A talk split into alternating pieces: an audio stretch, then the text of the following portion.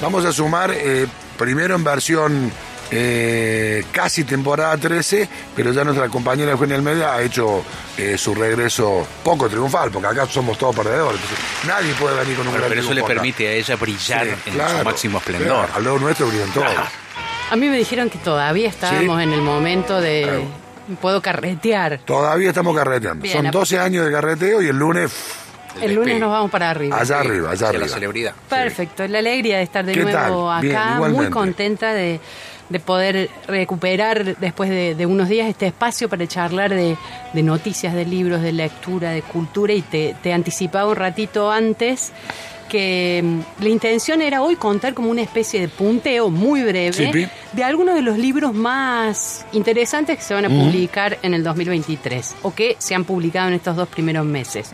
Interesante para quién, para mí. Lo aclaro desde el principio porque hay que pensar que la cantidad de libros que se publican en Argentina es enorme. La última vez que miré íbamos con 28.000 títulos. Entonces es imposible estar al tanto siquiera de... 28.000 que en un año. Sí. Y, y estoy diciendo la última vez que miré pre-pandemia. Puede que eh, después de la pandemia ese número haya bajado un poco y esté empezando a repuntar, pero es imposible estar al tanto. Pero cada año uno va como recibiendo listados de aquello que está en los planes editoriales y a mí me gusta hacer un punteo como decir, bueno, a, a qué recitales vamos a ir este año, qué libros vamos a buscar este año. Entonces hice alguna breve selección para contarles, para que aquellos que están en casa puedan anotar, estar atentos.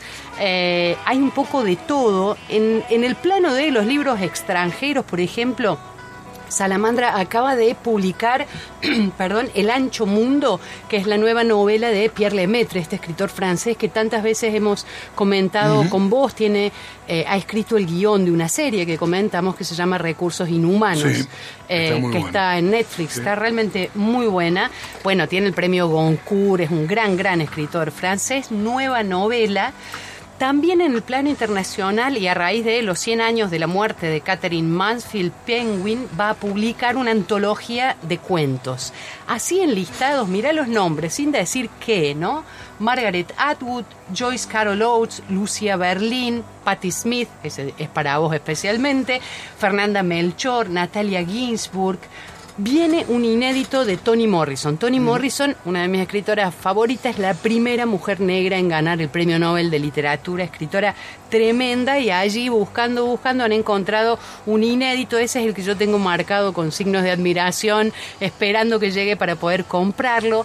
Eh, nuevo libro de Manuel Carrer, también de Amélie Nothomb, la escritora francesa que cada año saca una nueva novela, el chileno Alejandro Zambra, el español Andrés Barba. Una cosa que llama mucho la atención es la publicación de un libro inédito de Roland Barthes.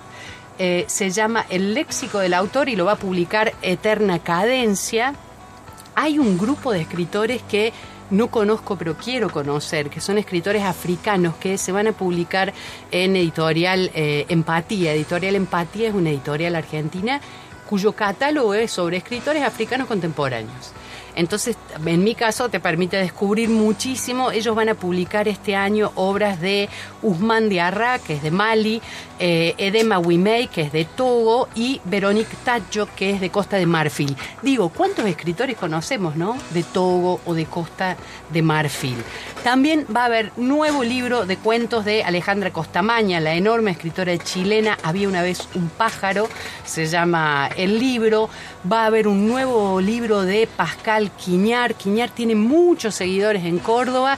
Me lo ha dicho muchas veces Rubén, que a cada vez que sale un libro de Pascal Quiñar, corremos, corremos, digo, porque yo también voy a buscar eh, estos libros. Y se va a publicar también un libro de Roger Chartier, que es uno de los grandes especialistas en la historia de los libros. Se llama Cartografías Imaginarias. Eso como para insisto, dar un paneo nada más de algunos títulos que van a llegar. Pero eh, dentro de la literatura argentina va a haber nuevos libros de Gabriela Cabezón Cámara, de María Moreno, la directora del Museo de la Lengua, de María Negroni, la gran poeta argentina, Mariano Quirós, un gran escritor chaqueño que viene haciendo una carrera impresionante y que hemos recomendado muchas veces desde aquí, un nuevo libro de Dolores Reyes, la autora de Come Tierra, Y atención, Claudia Piñeiro va a publicar su primer libro de ensayos. Ha escrito cuentos, ha escrito novelas, ha escrito obras de teatro, ahora llega su primer libro de ensayos. También va a haber un volumen que va a recopilar todos los cuentos de Guillermo Sacomano, eso es algo para no dejarlo pasar y un libro que he marcado especialmente, La aventura sobrenatural, escrito a cuatro manos. Me encantan los libros a cuatro manos, ya vamos a hablar de algunos casos famosos en alguna de estas columnas. Un libro escrito a cuatro manos por dos de las escritoras argentinas que más me gustan, Esther Cross y Bettina González. Yo diría que es, para no dejarlo pasar, la aventura sobrenatural. También llega una biografía de Aurora Venturini, escrita por Liliana Viola. Va a haber nuevo libro de Eduardo Berti, Método para ser lector. Eduardo Berti es un gran escritor argentino que vive hace muchos años en Francia y que eh, tiene muy buenos trabajos de ficción, pero a mí me interesa particularmente este libro eh, que va a publicar el Fondo de Cultura Económica. Por supuesto, el libro de César Aira, que es como decir, eh, cuando llueve uno se moja, porque César Aira saca libros a una velocidad difícil de seguir, y llega un libro de ensayos y aforismos de Ariana Harvix. Ariana Harvix, escritora argentina que vive hace muchos años en Francia, que hemos mencionado muchas veces aquí, especialmente cuando hablamos de esta locura de la censura en torno a lo políticamente correcto y el exigirle a la literatura que diga lo que está bien y no lo que debería hacer la literatura, que es correr por donde le guste correr, autora del libro Degenerado, de este mm, Precoz, esta autora, Ariana Harvix, va a publicar un libro de ensayos y de aforismos. Hay mucho más para mencionar, especialmente me interesa rescatar que se va a publicar la poesía completa y cancionero de Leda Valladares. Mítica figura de la música argentina que se ocupó, además de muchas cosas, tuvo un dúo hermoso con Mariana Walsh en Francia cuando eran muy jóvenes, pero fue la responsable de recuperar mucho del folclore tradicional argentino través de las copleras, a través de viajes, a través de un trabajo antropológico muy, muy valioso, ahora poesía completa y cancionero de Leda Valladares. Documenta escénicas aquí en Córdoba, va a publicar Diccionario Utópico de Teatros, Dice, un viaje etimológico por 27 palabras de la A a la Z con textos de diferentes autores. Está ahí Ricardo Bartiz, Maricela Álvarez, Carlos Gamerro. Eh, son muchos los autores y también van a publicar Dafne sobre fondo de Monte Fuji, la segunda novela de Emilio García Huevi, que publicó este, hace dos años su primera novela en Documenta Escénicas.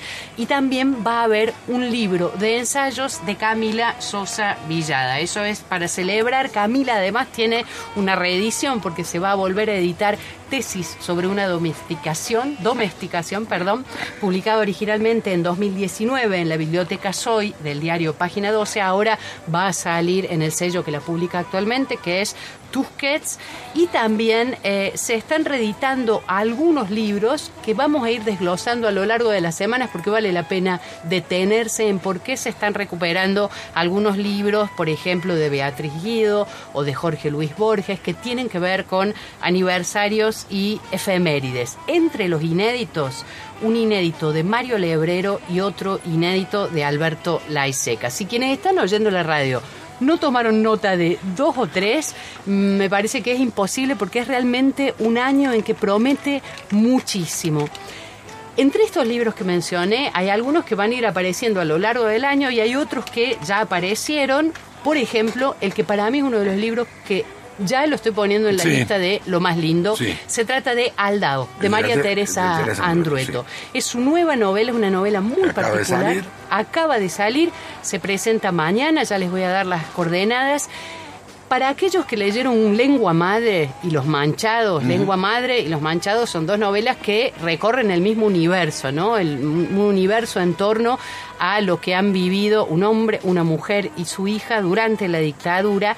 Aquí se vuelve a retomar algo de eso, pero hay algo muy hermoso y es que Aldao es un lugar imaginario que creó Tere, como Tolkien creó la, te- la Tierra Media, y que ha ido apareciendo en sus obras, primero en Lengua Madre, después apareció en La Niña, el Corazón y la Casa, eh, después apareció en un cuento que se llama Gina, de no a mucha gente le gusta esta tranquilidad, y ahora va creciendo tanto que toma el libro, este libro se llama Aldao, porque tiene justamente que ver con este pueblo que se parece un poco al pueblo donde se crió Tere, pero que es un pueblo ficcional.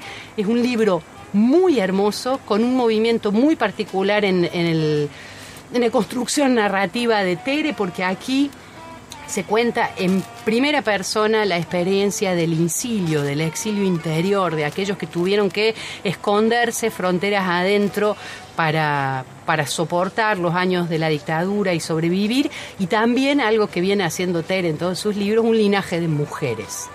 Librazo, lo leí hace muy poco, lo recomiendo muchísimo. Se presenta mañana a las 7 de la tarde en la Casa de la Cultura de Villa Allende. Va a estar Tere, por supuesto, acompañada de Gabriela Secheto y de Tachi. La invitación dice tres amigas hablando de un libro, así que va a ser una cosa bien descontracturada, eh, como nos tiene acostumbrados la Tere. Y es un lugar bárbaro, la Casa de la Cultura de Villasende, digo, eh, y la infraestructura que tiene es un lugar cómodo, amplio, bien ubicado, por donde lo mires está muy bien el lugar. La coordinación es de Gustavo Calcaterra, que es de la librería Búho Rojo, que se viene moviendo mucho también en, en Villa Allende para hacer cosas. Así que mañana a las 7 de la tarde no se pierdan la presentación de Alda. Un enorme privilegio tener a Tere, compartir época y territorio con una escritora de esa magnitud, a la cual uno puede ir a ver y escuchar y leer sus libros apenas salen. No se lo pierdan mañana a las 7 de la tarde en la Casa de la Cultura de Villa Allende.